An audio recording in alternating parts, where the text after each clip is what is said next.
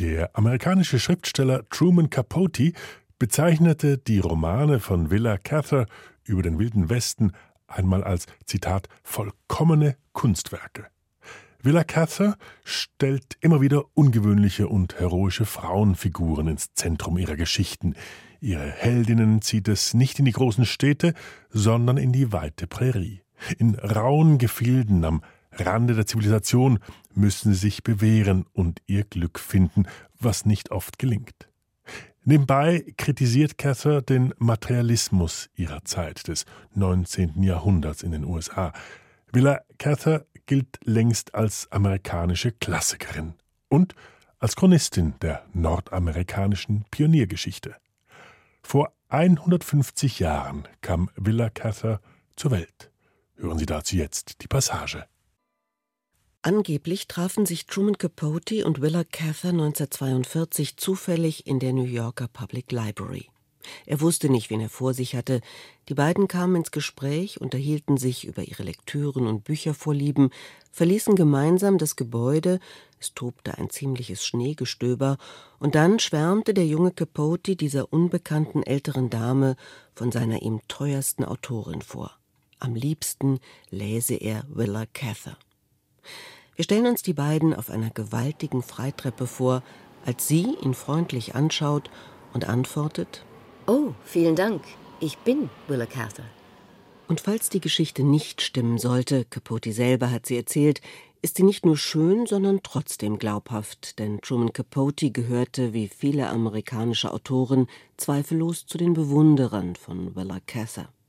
Er hat die Anekdote später ausgemalt. Willa Kesser habe sich erst in dem Café, in dem sie sich beide aufwärmten, zu erkennen gegeben. Er beschrieb das Erlebnis als eine der großen Erschütterungen seines Lebens und Willa Kessers Romane über den Wilden Westen, über die amerikanische Pioniergeschichte als vollkommene Kunstwerke.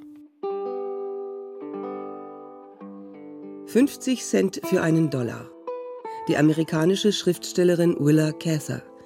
Ein Feature von Manuela Reichert.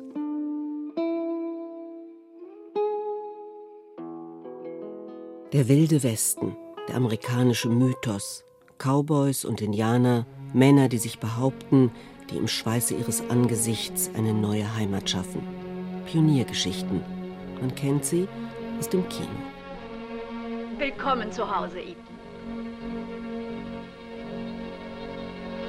Die Geschichte jedes Landes beginnt im Herzen eines Mannes oder einer Frau.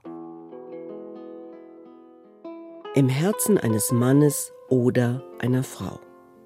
Es geht um den Anfang des amerikanischen Traums, den Traum der Siedler und ihrer Frauen, ihrer Söhne und ihrer Töchter.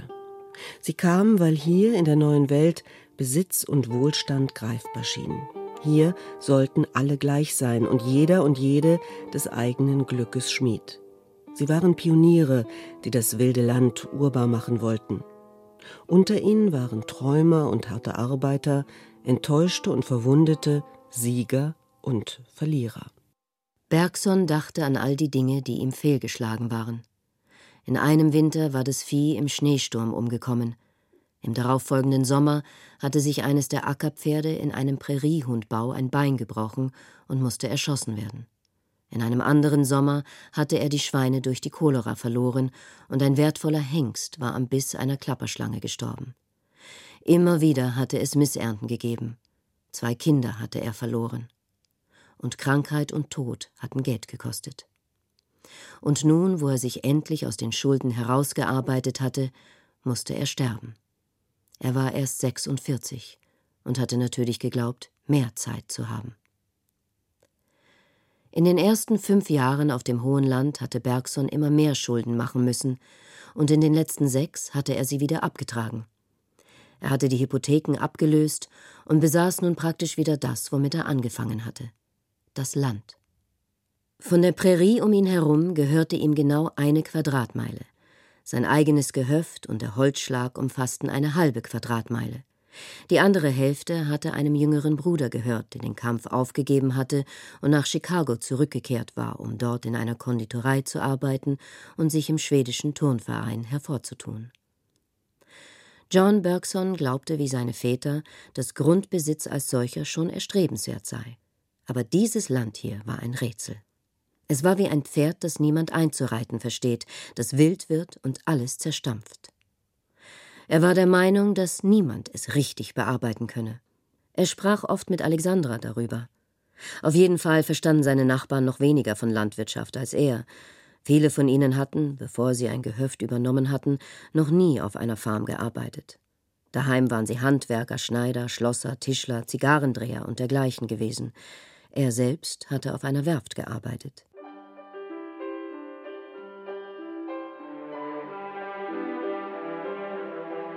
John Bergson, der norwegische Siedler, stirbt hoffnungslos mitten in der Depressionszeit der 80er Jahre des 19. Jahrhunderts.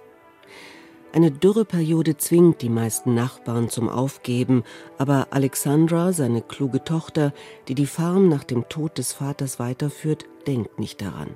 Sie tut, was niemand tut. Sie kauft Land, nimmt neue Hypotheken auf und ist erfolgreich. Dank ihrer Kraft und Intelligenz macht sie aus ihren zaudernden Brüdern reiche Männer. Sie bezahlt jedoch für den Erfolg. Sie liebt das Land, sie will um jeden Preis bleiben und sieht deswegen zu, wie der, den sie liebt, in die Ferne zieht. Wenn er ganz am Ende doch zurückkommt, wenn die beiden ein spätes Glück erleben, dann ist er kein strahlender Sieger, sondern ein gescheiterter Mann ohne Illusionen. Ohne die Heimat konnte auch er nicht glücklich werden. 1913 erschien O Pioneers, auf Deutsch 1947 zum ersten Mal herausgekommen unter dem Titel Neue Erde. Willa Kesser ist 40 Jahre alt und sie wird mit diesem Roman berühmt. An eine Freundin schreibt sie, der eigentliche Held dieser Geschichte sei das Land. Dieses Land gehört der Zukunft, Karl. So scheint es mir wenigstens. Wie viele von den Namen, die heute im Grundbuch eingetragen sind, wird man in 50 Jahren noch darin finden. Ich könnte genauso gut versuchen, den Kindern meines Bruders den Sonnenuntergang dort drüben zu vermachen. Wir kommen und gehen, aber das Land bleibt. Und die Menschen, die es lieben und verstehen, besitzen es. Für eine kurze Zeit.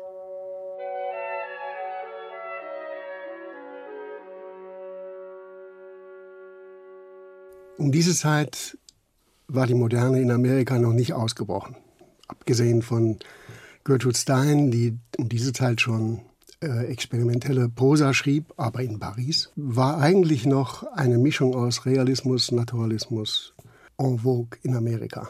Heinz Ickstadt, Professor für Amerikanistik. Und in diesen Kontext passt O Pioneers eigentlich ganz gut rein. Zumal noch eine andere Tradition hier im Spiel ist, und das ist die des Regionalismus. Da gab es also bedeutende Schriftstellerinnen vor allen Dingen, die sich um bestimmte Gegenden der USA kümmerten, ob es nun äh, Neuengland war oder der Süden. O Pioneers hat natürlich auch, allein schon der Titel, die Resonanz von Whitman und dadurch auch die Dimension des nationalen Epos, das danach klingt, die Verherrlichung der Expansion nach Westen, der Generation der Pioniere, die den Westen erobert haben. Und dieses Zusammenfließen von mehreren Elementen hat sicher was mit diesem Anfangserfolg zu tun. Sie hatte zu dieser Zeit natürlich schon eine Menge geschrieben. Keine Romane, aber Kurzgeschichten. Oh, give me land, lots of land, under starry skies above. Fence me in. Let me ride through the wide open country that I love. Don't fence me in. Let me be by myself in the evening breeze. Listen to the murmur of the cottonwood trees. Send me off forever, but I ask you, please, don't fence me in. Willa Casser, geboren 1873 in Virginia. Auf den Bildern, die es von dieser Schriftstellerin gibt, sieht man eine Frau mit einem breitflächigen Gesicht mit bäuerlichen Zügen. Sie soll verblüffend blassblaue Augen gehabt haben, als schwebten Teile des Himmels in ihrem Gesicht. So jedenfalls beschrieb Truman Capote sie. Man könne sie nicht gut karikieren, stöhnte ein Zeichner, der dann mit wenigen Linien ihren Umriss entwarf: dunkler Pagenkopf, heruntergezogene Mundwinkel, große Nase. 1925 erschien diese Zeichnung in der Zeitschrift New York World. Da war sie schon mehr als ein Jahrzehnt eine bekannte Schriftstellerin.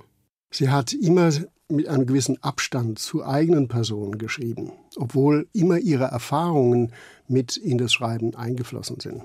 Eigentlich jeder Text, den sie geschrieben hat, hängt von ihren Erinnerungen an Personen oder Landschaften ab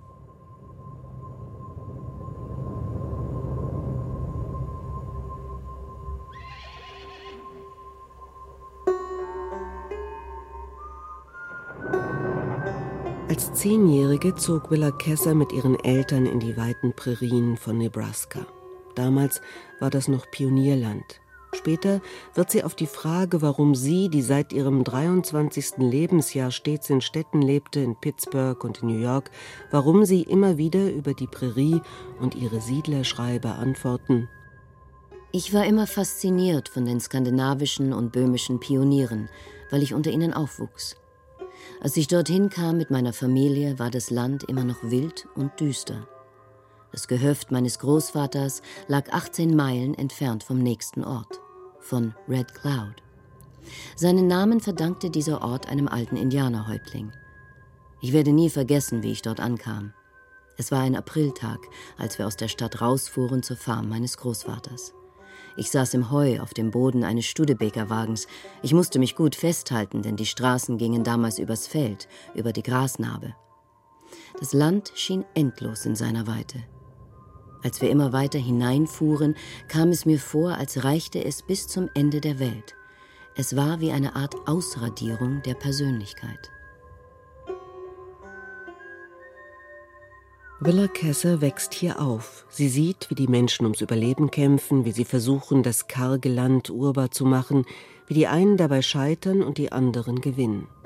Sie hört Geschichten aus der europäischen Heimat ihrer Nachbarn, stellt sich die Städte vor, von denen sie träumen, Moskau und Dublin, Prag und Oslo, wo es Opernhäuser gibt und Theater. Sie vergisst die Enttäuschung nie, von denen die Gesichter geprägt sind, weil nichts wurde, wie es werden sollte, nicht die Frauen, die hart arbeiten und die dabei ihre Sehnsüchte verlieren. Aber sie vergisst auch nicht den Stolz derjenigen, die es geschafft haben, die wohlhabend wurden.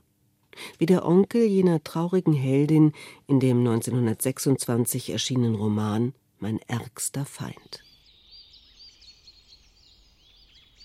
Das riesige Steinhaus, in dem Myra Driscoll aufgewachsen war, lag umgeben von einem hohen, schmiedeeisernen Zaun inmitten eines 16 Morgen großen Parks voller alter Bäume und war auch zu meiner Zeit noch das prächtigste Anwesen in Parthia. John Driscoll hatte sich sein Vermögen durch den Einsatz von Tagelöhnern in den Sümpfen von Missouri erworben. Er setzte sich früh zur Ruhe, kehrte in die Stadt zurück, die er als armer Junge verlassen hatte, und ließ sich ein prachtvolles Haus bauen, auf das er sehr stolz war. Myra hatte, wie meine Tante oft sagte, einfach alles. Kleider und Schmuck, ein edles Reitpferd, einen Steinway-Flügel. Eines Sommers nahm ihr Onkel sie mit nach Irland und ließ sie von einem berühmten Maler porträtieren. Waren sie zu Hause in Parthia, stand sein Haus den jungen Leuten des Städtchens stets offen. Myras gutes Aussehen und ihr lebhaftes Wesen schmeichelten dem Stolz des alten Mannes. Sie hatte ihn gern, und das wusste er. Er war ein Unikum auf seine ganz eigene Art, und Myra wusste das zu schätzen, was nicht viele junge Mädchen gekonnt hätten. Im Grunde war sie ihm ziemlich ähnlich, die Blutsbande waren sehr stark. Es hatte nie eine ernsthafte Meinungsverschiedenheit zwischen ihnen gegeben, bis der junge Henshaw kam. Dieser junge Mann verändert das Leben der schönen Heldin, die eine strahlende Zukunft vor sich zu haben scheint. Ihr Onkel will ihn nicht, sie will ihn. Er stellt sie vor die Wahl, entweder sein Erbe, ein wohlhabendes Leben, oder den Mann ohne Geld. Eine romantische Liebesgeschichte, in deren Verlauf sie auf das Erbe verzichtet und flieht. Mein ärgster Feind ist vielleicht der düsterste Roman der Villa Casser ein Abgesang auf die romantische Liebe. An einer Stelle heißt es, In dieser Welt hat's ein streunender Hund noch besser als ein Mann ohne Geld. Arme Leute sind Abschaum und Gott hat sich von ihnen abgewendet. Die alt gewordene Frau verflucht die naive Wahl der Jungen. Ohne Geld gibt es auch kein gutes Leben im neuen Amerika.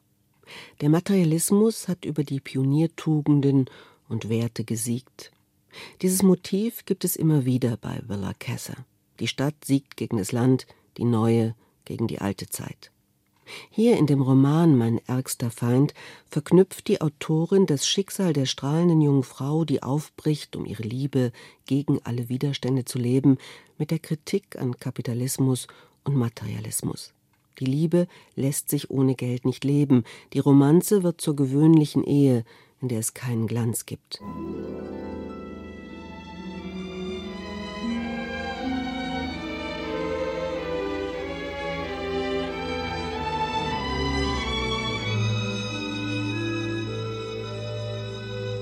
Die Frage der jungen Ich-Erzählerin, die nach dem Glück des besonderen Paares fragt, bekommt das neugierige junge Mädchen die Antwort: glücklich, oh ja, so glücklich wie die meisten Leute. Und diese Antwort ist natürlich niederschmetternd. Der, so heißt es, entscheidende Punkt bei der Geschichte war doch gerade, dass sie viel glücklicher hätten werden müssen als alle anderen. Die romantische Liebe als einziger Baustein, auf dem ein Paar sein Leben gründet, war Villa Kessa suspekt.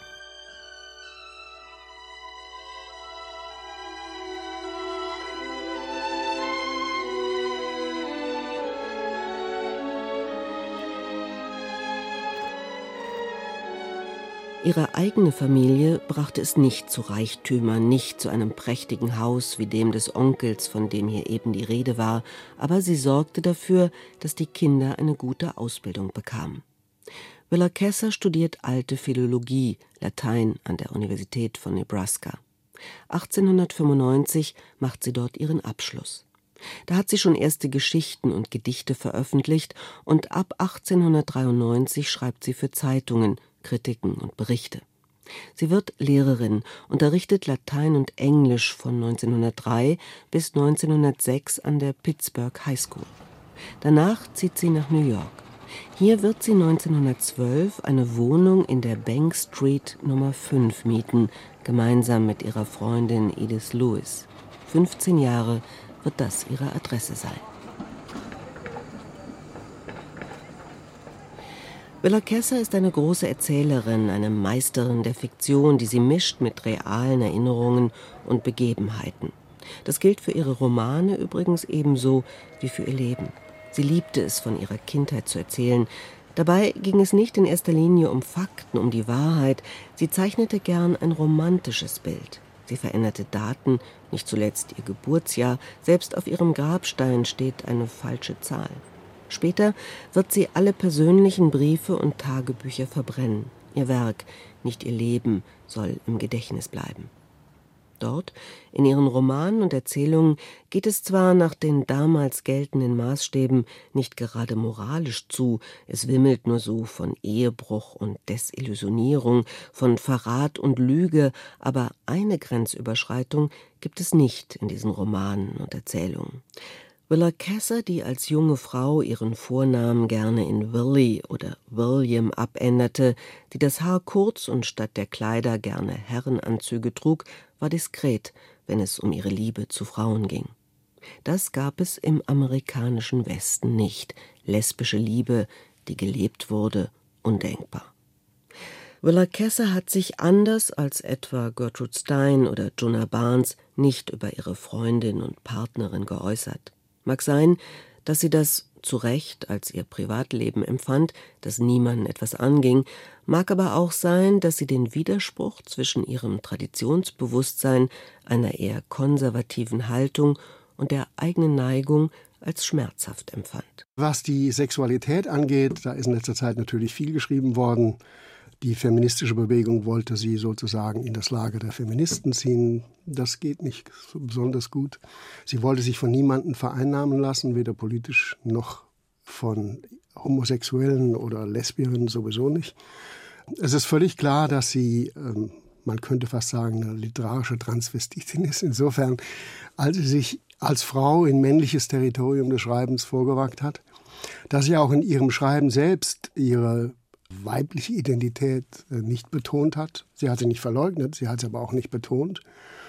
Und in gewisser Hinsicht könnte man sogar sagen, dass sie mit Vehemenz gegen weibliche Ideale des Viktorianismus angeschrieben hat. Um das zu tun, hat sie sehr häufig die männliche Rolle übernommen.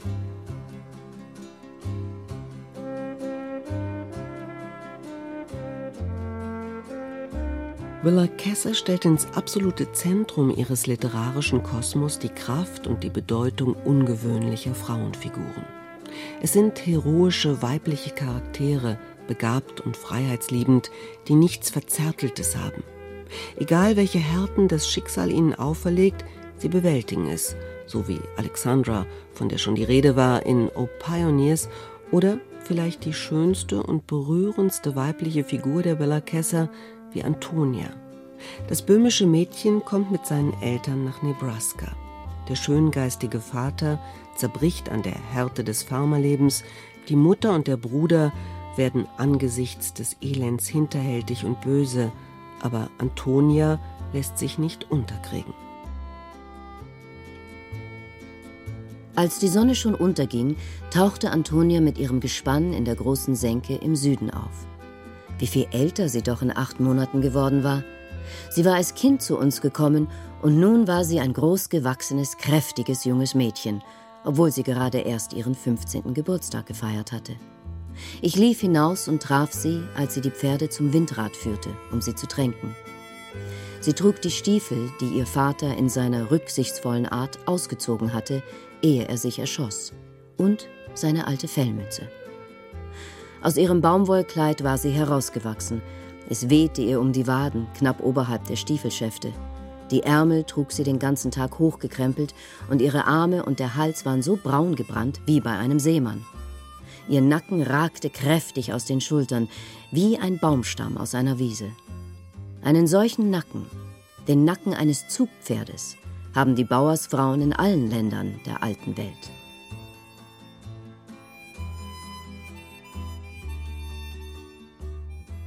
Sie belässt Antonia eigentlich in der Frauenrolle. Sie ist am Ende ja eine Mutter einer außerordentlich zahlreichen Familie, aber gleichzeitig auch die Basis, das Fundament dieser Familie und übernimmt insofern durchaus, beinahe könnte man sagen, paternalistische Rollen. Aber sie wird gleichzeitig heroisiert in der Fähigkeit, Leiden zu ertragen und zu überwinden und in einer Charakterstärke, die von Anfang an, von ihrer Kindheit bis zu ihrer Reife sozusagen für den Erzähler Jim Burden erkennbar ist. Das ist die Figur, die er liebt, aber die er sich nicht eingesteht oder nicht zulässt, offen als Liebe zu deklarieren. Nur am Ende sagt er ihr, als es völlig klar ist, dass sie niemals zusammenkommen werden, dass er sein ganzes Leben in sie verliebt war. Antonia, die aus Böhmen stammende Kinderfreundin des Ich-Erzählers, kann nicht in die Schule gehen, weil sie auf dem Feld arbeiten muss.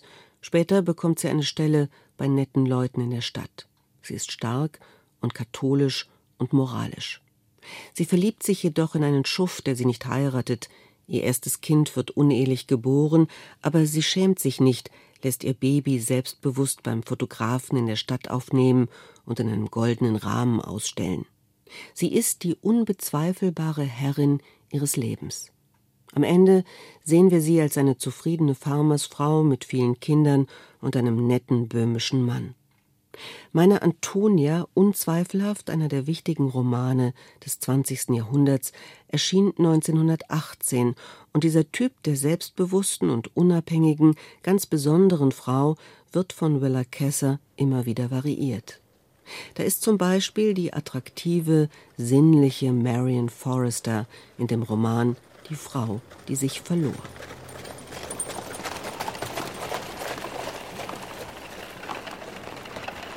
Stets war sie da, vor der Haustür, um ihre Gäste willkommen zu heißen, deren nahen Hufschlag und Räderrollen von der Holzbrücke her angekündigt hatten. Wenn sie gerade in der Küche stand und ihrer böhmischen Köchin half, kam sie in der Schürze heraus und schwenkte einen butterbeschmierten Eisenlöffel oder drohte dem Neuankömmling mit Kirschsaft gefärbten Fingern. Nie hielt sie sich damit auf, eine Locke hochzustecken. Sie wirkte selbst im Hauskleid reizvoll. Und das wusste sie. Es war schon vorgekommen, dass sie im Morgenmantel, die Bürste in der Hand und das lange schwarze Haar, aufgelöst um die Schultern, an die Tür stürzte, um Cyrus Dalzell zu begrüßen, den Vorsitzenden der Colorado und Utah. Und noch nie hatte sich der hohe Herr so geschmeichelt gefühlt. In seinen Augen und in den Augen der anderen Bewunderer mittleren Alters, die dort verkehrten, war alles ladylike, was Mrs. Forrester tat, weil sie es tat. Die Männer konnten sie sich in keiner Kleidung oder Lage vorstellen, in der sie nicht bezaubernd gewesen wäre. Mrs. Forrester war 25 Jahre jünger als ihr Mann, und sie war seine zweite Frau. Als der Roman A Lost Lady 1923 erscheint, bekommt er enthusiastische Kritiken. Die Book Review etwa schreibt Wenn man alle Bücher, die im vergangenen Jahr in Amerika erschienen sind, auf eine Waagschale legen könnte und Willa Cathers A Lost Lady auf die andere, so würde der literarische Wert dieses einen Buches so ins Gewicht fallen, wie eine Stange reinen Goldes mehr wiegt als die Federn von tausend Gänsen.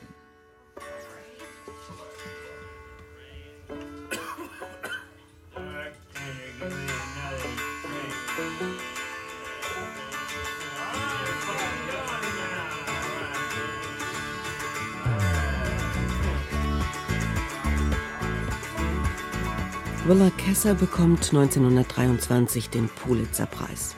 Der erste Literaturnobelpreis für einen amerikanischen Autor geht dann allerdings 1930 an Sinclair Lewis.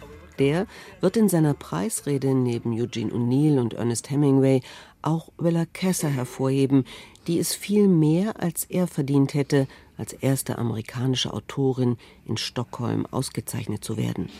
Er vermutet, was jedoch gegen die Kollegin gesprochen haben könnte. Über Miss Willa Cather hätte man ihnen erzählt, dass sie trotz der häuslichen Tugend in ihren Romanen über das Landvolk von Nebraska, in ihrem Roman A Lost Lady die ewige, offensichtlich und hart errungene amerikanische Tugend verleumdet habe indem sie ein verlassenes Frauenzimmer schilderte, das weiterhin einfach enorm sympathisch wirkte, sogar auf tugendhafte Menschen selbst, in einer Geschichte ohne Moral. Die schöne Marion Forrester liebt ihren viel älteren Mann, aber sie hat ein Verhältnis mit einem jüngeren, und das ganz und gar ohne schlechtes Gewissen. Und später als Witwe wird sie nicht nur gerne dem französischen Brandy zusprechen, sondern sich auch sonst ziemlich unbotmäßig benehmen. Ohne Erotik kann sie nicht leben. Also Fitzgerald hat zum Beispiel A Lost Lady sehr geschätzt und meinte, das sei in sein Great Gatsby mit eingeflossen. In diesem Roman findet man die Motive, die Willa Kesser immer wieder variiert. Den alten Westerner, den Pionier, der das Land achtet und liebt, die selbstbewusste, ungewöhnliche Frau, Erotik und Sex, romantische Liebe, die allzu oft nicht hält, was sie verspricht, Treue und nicht zuletzt das Geld, die Gier, die nicht nur die Menschen ruiniert, sondern auch das Land, in dem Geschäftsleute ohne Moral an die Macht kommen, die die ideellen Werte der Pioniergesellschaft zugunsten materieller zerstören. Als die Bank, an der der Captain, Marions Ehemann, beteiligt ist, pleite geht, ist er der einzige des Bankvorstandes, der mit seinem persönlichen Vermögen haftet und den eigenen Ruin in Kauf nimmt. Richter Pomeroy fing an, Mrs. Forrester die Situation zu erklären, mit der sie in Denver fertig zu werden hatten. Die Bank, von der Mrs. Forrester lediglich den Namen wusste, zahlte gute Zinsen auf kleine Sparanlagen.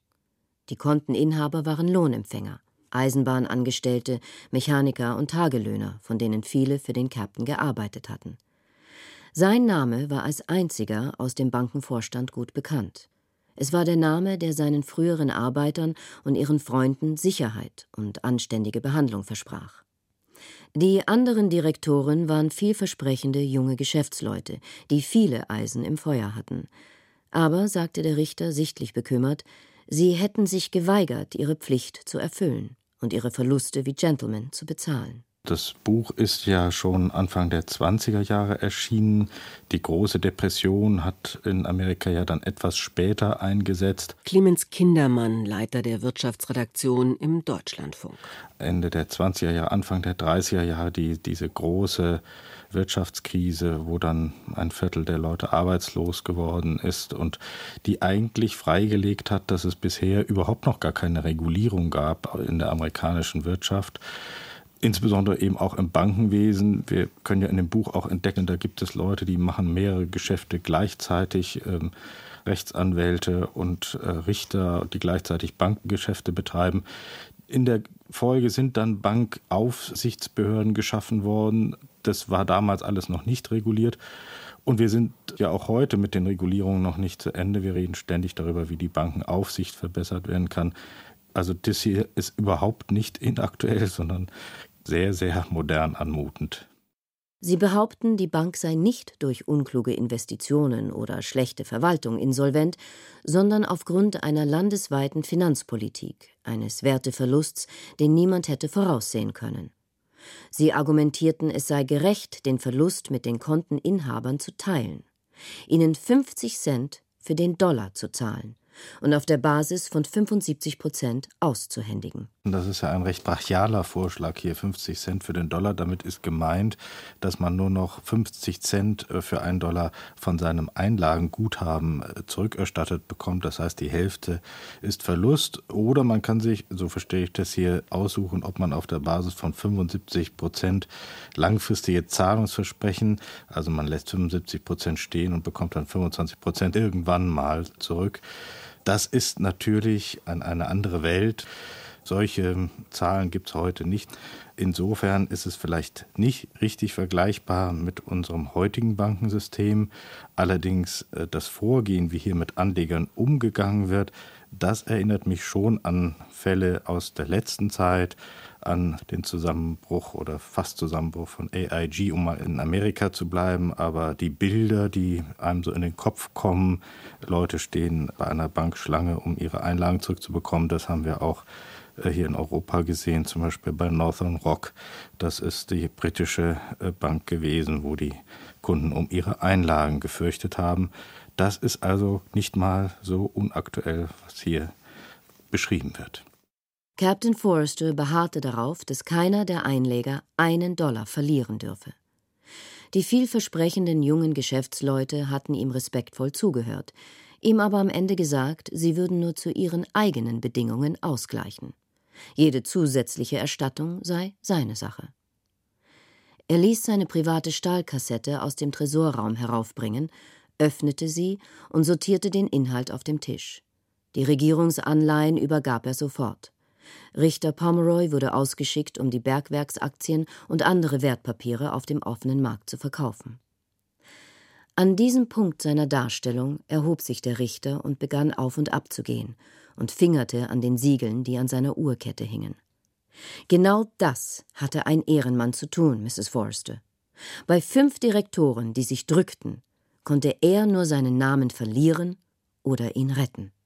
Heute gibt es ja auch nur noch ganz wenige Privatbankiers. Das Bankengeschäft im Wesentlichen besteht aus den Großbanken, aus den Sparkassen, aus den Genossenschaften, die teilweise dann in anderen Gesellschaftsformen organisiert sind und wo eben Menschen arbeiten wie diese, die hier eigentlich auch schon beschrieben werden, vorweggenommen werden, diese, wie heißt es hier, diese jungen Geschäftsleute, die viele Eisen im Feuer haben und das gibt es heute auch. Und da habe ich so ein bisschen gedacht an die heutigen Investmentbanker, die ja tendenziell eher jünger sind, die in London ihre Einsatzplätze haben und die dort die Geschäfte machen und die, glaube ich, nicht mehr so richtig die Geldgeber so vor Augen haben, wenn sie ihre Finanzmarkttechniken anwenden.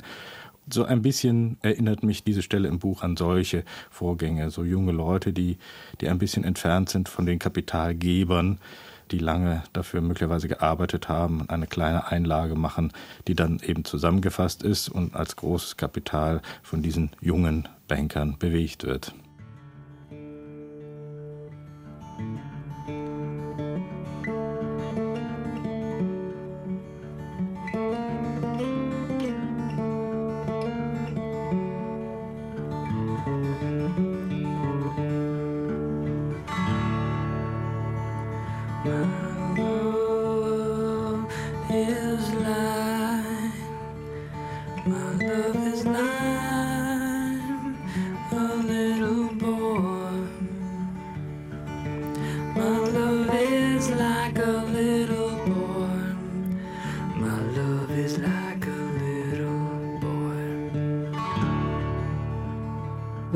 Kesser wollte unfurnished novels, unmöblierte Romane schreiben. In einem Essay formuliert sie das 1922 so. Der Roman war sehr lange übermöbliert. Wie wunderbar wäre es, wenn wir all die Möbel aus dem Fenster werfen könnten und damit auch all die bedeutungslosen Wiederholungen in Bezug auf die Gefühle, die langweiligen alten Bilder und den Raum so kahl wie die Bühne eines griechischen Theaters lassen könnten.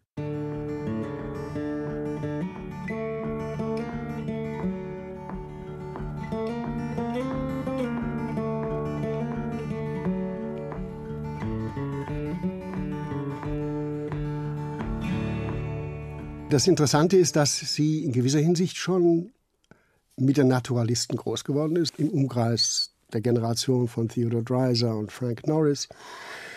Und hat in gewisser Hinsicht deren ästhetisches Programm durchaus auch für sich akzeptiert. Das heißt, die Darstellungsweise so nah wie möglich an der Wirklichkeit, an der Natur, am Leben selbst zu halten aber das trifft nur zum Teil auf sie zu, denn ihre Sprache ist außerordentlich kunstfertig. Man muss also sehr genau lesen, um das zu merken, dass diese Einfachheit, die Transparenz, die sie anstrebt, als ob nur das Objekt sozusagen durch die Sprache vor Augen geführt wird, auf ganz äh, scharfsinnigen Kriterien der Auswahl, der Kunstfertigkeit beruht.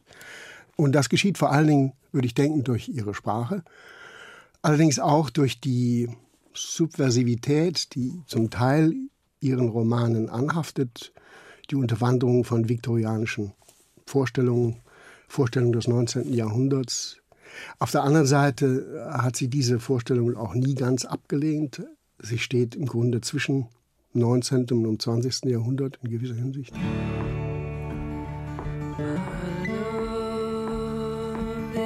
like a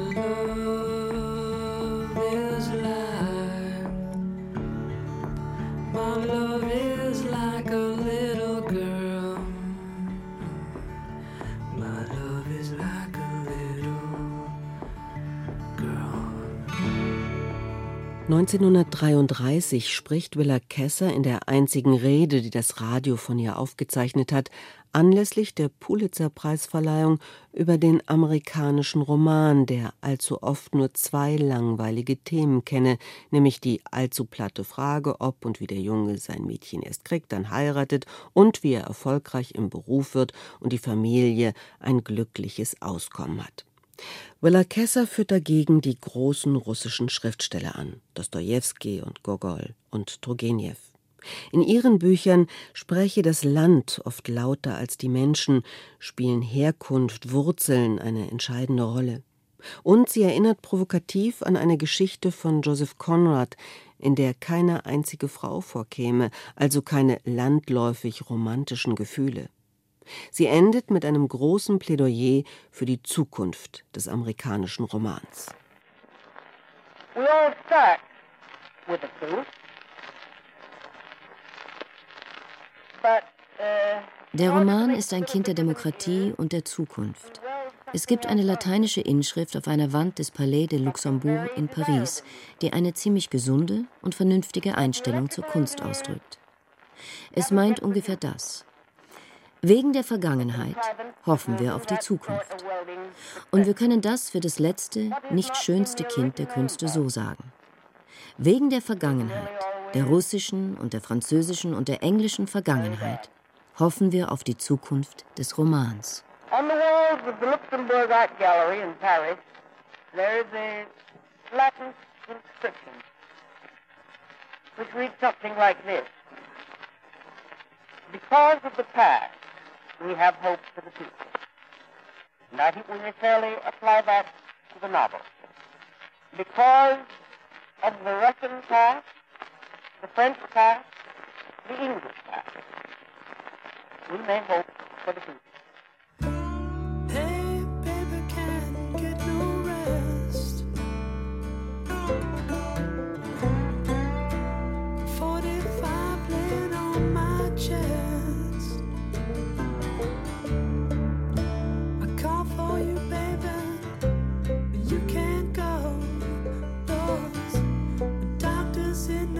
Alaska.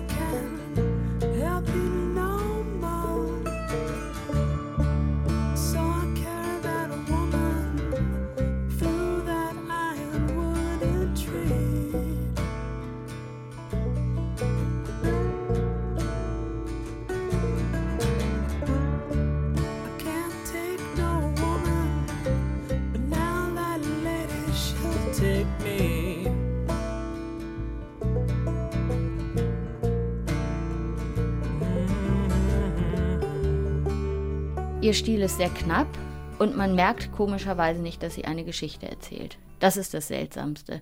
Sie beschreibt Räume, sie beschreibt Personen, die sich in diesen Räumen befindet, in einer solcher Knappheit, aber gleichzeitig äh, entsteht dadurch eine solche Atmosphäre. Man sieht diese Szenerie so deutlich vor sich und dieses Changieren der Persönlichkeiten macht diesen Sog dieser Geschichten aus. Also sie haben immer etwas Zwiespältiges, wobei ich nicht sagen möchte, dass sie äh, wirklich gut und dann böse sind auf der anderen Seite, sondern diese, diese leichten Stimmungsschwankungen, die sie in dem Blick dieser Figuren erzählt, in ihrer Haltung, so wie sie ein Glas halten, aber das so knapp und niemals Metaphern nutzt. Und dafür bin ich natürlich selbst total dankbar. Die Schriftstellerin Alexa Hennig von Lange. Es ist ganz, ganz knapp, ganz stringent erzählt und sie erzählt den Fall immer wieder von scheinenden, schillernden, sehr mädchenhaften, sehr kindhaften Frauen, und gleichzeitig arbeitet sie natürlich auch immer mit der Erinnerung an die eigene Kindheit, die fließt immer mit ein. Und es hat immer etwas Kindliches in diesen Geschichten. Etwas Infantiles manchmal, was dann aber ganz schnell wieder umschlägt in eine große Sehnsucht einer Frau, die eine Frau sein möchte. Und eine Frau in der Gesellschaft sein möchte, unabhängig sein möchte und ähm, selbstbestimmt sein möchte. Ja, so würde ich ihren Stil beschreiben.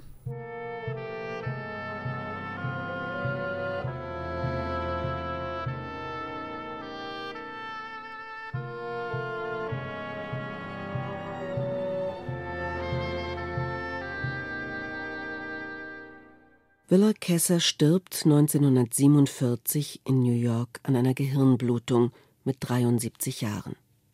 Sie hat zwölf Romane geschrieben, Erzählungen und Essays. Sie ist eine der großen Autorinnen des 20. Jahrhunderts. Ihre erste Biografin erinnerte einmal an sie mit jenen Worten, die Willa Kesser selber über den Dichter Carlyle schrieb. Während seines ganzen Lebens träumte er unaufhörlich große, wilde, wahnsinnige Träume. Vielleicht schläft er nun ruhig.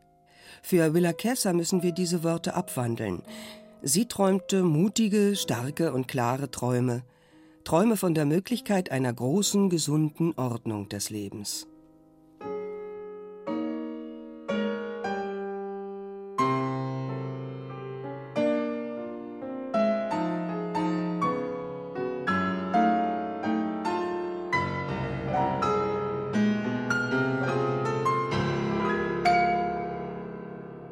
Henry James ist ja in diesem Fall ganz ähnlich. Er ist ein Erzkonservativer. So ist im Grunde natürlich auch Willa Carter.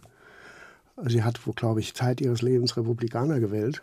James konnte über Amerika reden unter dem Vorurteil seiner Upper-Class-Perspektive.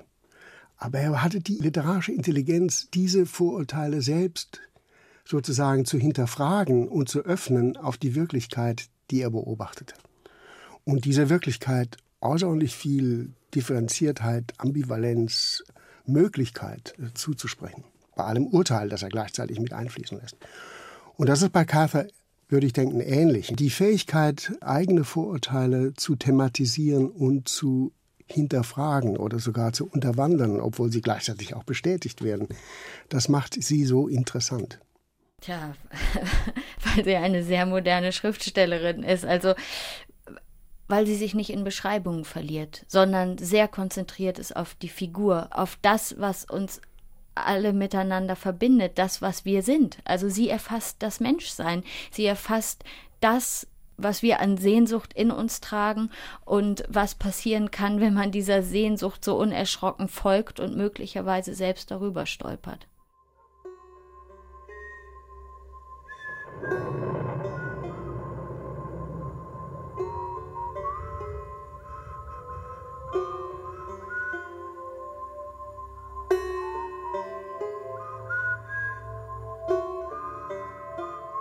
In ihrem letzten Roman kehrt sie in die Landschaft ihrer Kindheit nach Virginia zurück und erzählt von dem schwarzen Mädchen Nancy und ihrer Herrin Sapphira, von einer Sklavin und ihrer Mistress.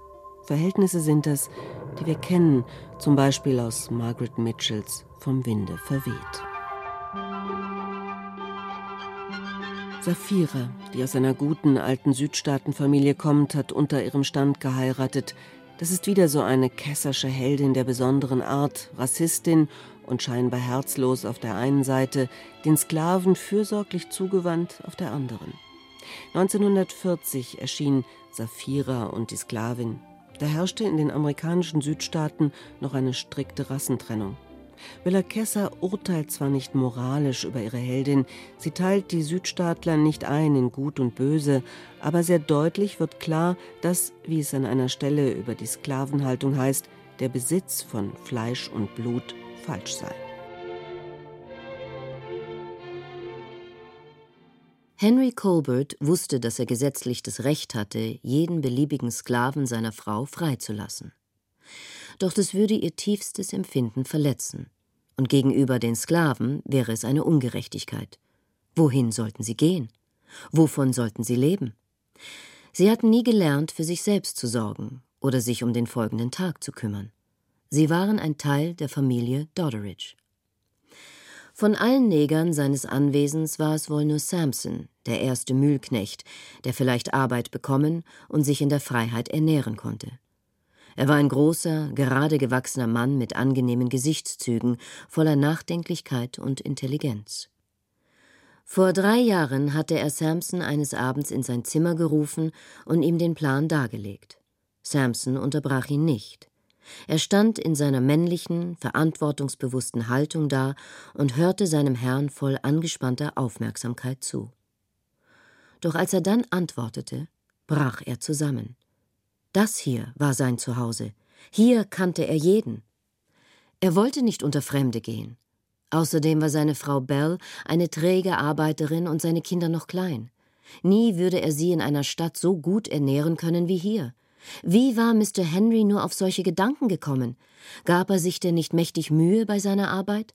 Und überhaupt würde er beinahe eher die vier Kinder im Stich lassen als die Mühle, wo sie jetzt doch alles so fein im Schuss hatten und feineres und weißeres Mehl mahlen konnten, als in der Stadt zu haben war. Ich glaube, Samson, ich würde dich mehr vermissen als du die Mühle. Wenn du so denkst, wollen wir also nicht wieder darüber reden sagte der Müller und legte Samson die Hand auf die Schulter. Und damit war es erledigt.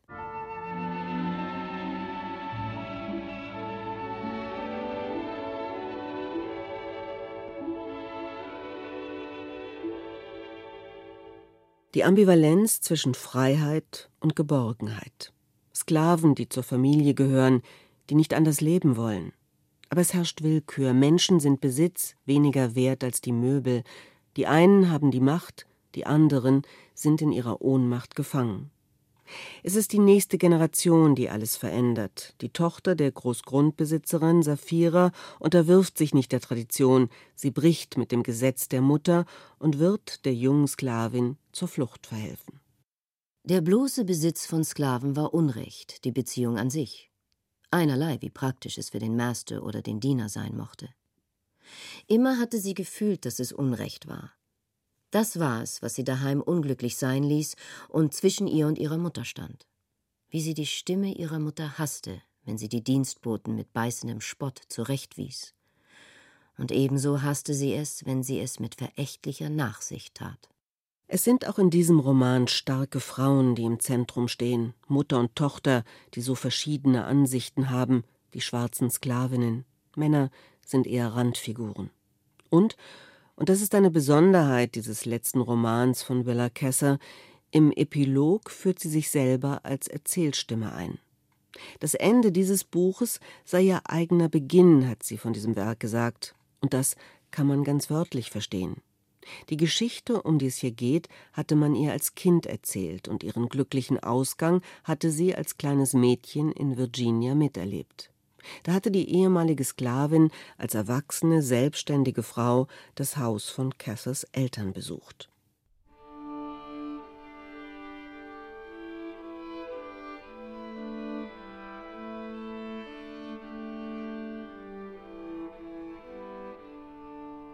Am Ende ihres Schriftstellerinnenlebens war sie, wie sie einer Freundin schrieb, der Erfindung überdrüssig.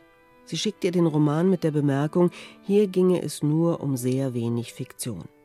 Am Ende also kehrte sie zurück in ihre frühe Kindheit, als sie mit ihren Eltern noch in Virginia lebte, bevor die Familie nach Nebraska zog.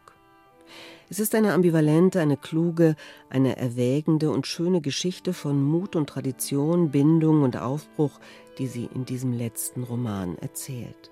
Besonders schön sind, wie so oft in Cassers Geschichten, auch die wehmütigen Naturbeschreibungen.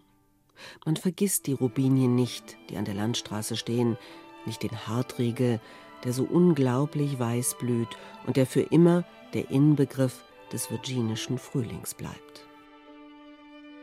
Aus dem kahlen, grauen Gehölz ragten die krummen, gegabelten Zweige des Hartriegels hervor, die mit weißen Blüten besternt waren, und alle Blüten saßen nach ihrem eigenen wilden Gutdünken auf den Zickzackästen. Mit ihrer Launenhaftigkeit und ihrem befremdlichen Weiß büßen sie nie an Wirkung ein. Und selbst der stumpfsinnigste Bewohner jener Hügel steht staunend davor. In der Blütenfülle eines virginischen Frühlings ist der duftlose Hartriegel das wildeste Blütengeschöpf und doch gleichzeitig auch in seiner unirdischen Schönheit das feierlichste. Immer wieder kann man sich ja die Frage stellen, warum liest man eigentlich? Man könnte in der Zeit auch Kuchen backen oder Gymnastik treiben, die Steuererklärung machen oder irgendetwas anderes Nützliches. Stattdessen versinkt man in einem Buch, in einer fremden Welt. Bei der Lektüre von Willa Kesser findet man mühelos Antworten auf diese Frage. Da ist man zum Beispiel von der Beschreibung eines Zimmers und eines Vorhangs nicht nur gebannt, sondern indem man liest, lernt man auch neu sehen. Die Wohnung der Henshaws lag im zweiten Stock eines alten Sandsteinhauses auf der Nordseite des Square. Ich mochte sie von dem Moment an, in dem ich sie betrat. Sie war solide gebaut und hatte hohe Räume mit gemütlichen Kaminen und breiten Türen und hohen Fenstern. Die langen, schweren Samtvorhänge und die mit Samt bezogenen Sessel hatten eine wunderschöne Pflaumenfarbe, wie reife, dunkelviolette Früchte. Die Vorhänge waren in diesem satten Cremeton eingefasst, den man unter der blauen Schale reifer Feigen findet. Vorhänge, die in einem Cremeton eingefasst sind, den man unter der blauen Schale reifer Feigen findet. Alles, was Literatur vermag, ist in dieser Beschreibung enthalten. Wir sehen den Vorhang und wir sehen Feigen und wir setzen beides zueinander in eine Beziehung, die wir vorher nie gedacht und nie gesehen haben. In einem Brief an eine Freundin schrieb Willa Kesser einmal Das Leben begann für mich, als ich aufhörte zu bewundern und anfing, mich zu erinnern.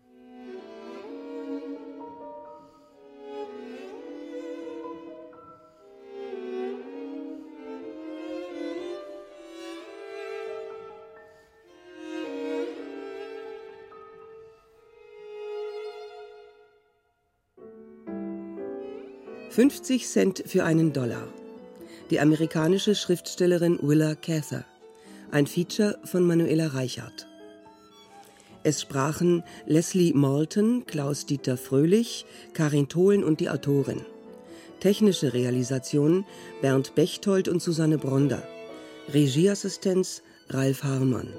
Regie Manuela Reichert. Redaktion Imke Wallefeld. Eine Produktion des Westdeutschen Rundfunks 2010.